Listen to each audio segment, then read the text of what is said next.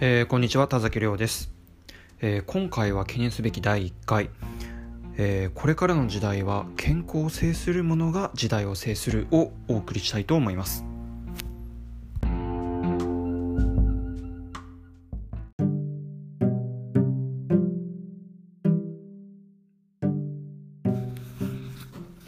はい、ということで始まりました、えー、田崎亮の新しいチャンネルでございます。えー、私ですね、えー、まあ、そもそも何者なのかというところなんですけれども、まあ、あのー、歴史のですね、えー、ラジオの番組を一つ持っております。持っておるというか、まあ、あの勝手に自分でやってるだけなんですけれども、えー、それとは別にですねまああの私のある種こう本業というかですね、えーまあ、ビジネスパーソンでございまして、えーまあ、何やってるかというと、まあえー、B2B 系の、えー、営業だったんですけれども、まあ、この度、えー、マーケティングの、えーまあ、仕事を仰せつかりまして、えー、そちらの方に、えー、今度はあの仕事をどんどんシフトしていくんですけれども、まあ、あのそれに至るまではですね、いろいろやはり、えー、自分の中でですね営業の成績を残すことができたというところで、まあ、こういうお役目を仰せつかったわけですけれども。まあ、その中で、まあ、何を隠そう私自身がですね健康の重要性っていうものをすごくひしひしとこう感じた、えー、社会人生活なんですね。えー、まあ今実は私3社目なんですけれども、えー、と2社目で、えーまあ、あの心のその調子を崩したりですね、えー、心の調子だけではなく、えーまあ、肺炎だったり、まあ、胃腸炎だったりですね、まあ、結構いろいろやらかしてしまいまして、えー、でまあそれでちょっと2社目は結局やめざるを得なかったりしたんですけれどももともと私喘息を持っていたりとかしてですねもうなんかこういうふうに言うともう重病人じゃんみたいな 感じかもしれませんけどえっ、ー、とまあなかなかこう厳しい健康的には厳しいまあもちろん精神面もそれでこう厳しい社会人生活を送ってましてまあ、実はまだ継続で、えー、いろいろ試してる最中なんですね。まあ、その中で、まあ、あくまで私のけんその経験ベースで、えー、皆さんのお役に立てるような情報を、えー、発信することができればなと思いましてこういうことを、えー、始めようかなと思いました。で、まあ、タイトルにも載せたんですけれどもとはいええー、これからは健康を制するものが時代を制するよっていう話なんですけれども一体どういうことかっていうと、えー、これから、えー、やはり健康というもののそのまあプライオリティっていうんですかね。あの優先度っていうのがかなり高くなってくるっていうのは、えー、皆さんかなりひしひしと感じておられるところなんじゃないかなと思います。このもう早くも1年間ぐらい経ちました。新型コロナウイルスですね。この蔓延によって、まあ、我々の生活がどんどんどんどんこう制限されていく中でこの先大丈夫なのかなとか、え私かかったらどうしようだとか、えー、持病を持ってるんだけどどうしようとか、まあ、そういうふうに考えておられる方たくさんいらっしゃると思うんですね。で私もやはりそのうちの一人で、えーまあ、喘息ですね。まあ皆さんご存知の通り、まあ、気管支関係から、まあ、呼吸器系ですよね肺、えー、に疾患があるという状況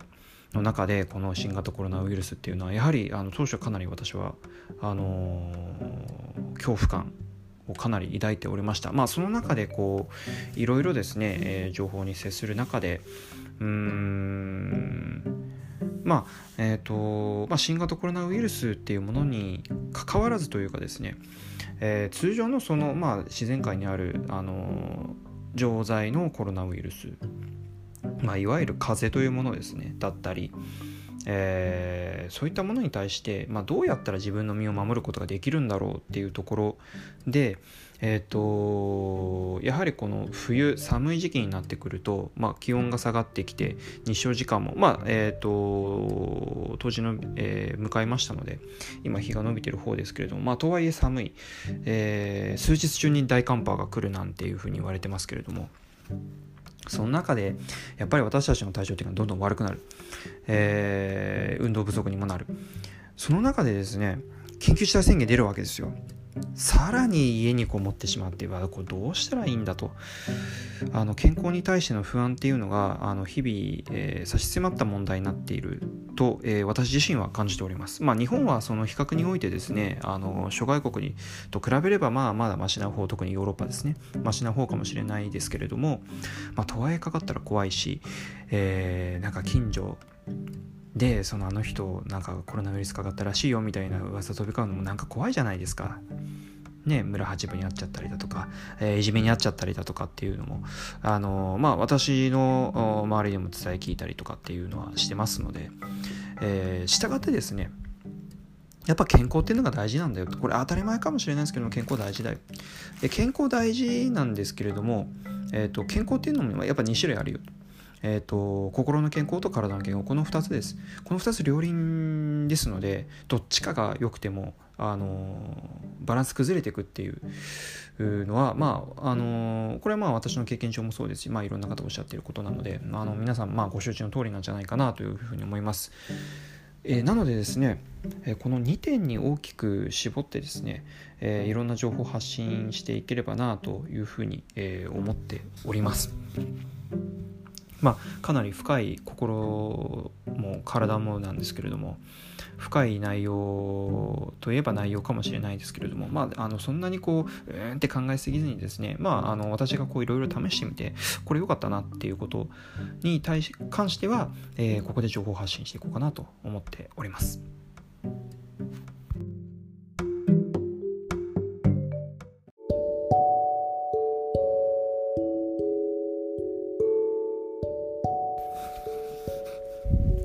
はい、ということで、えー、まあ初回、まあこんなもんです。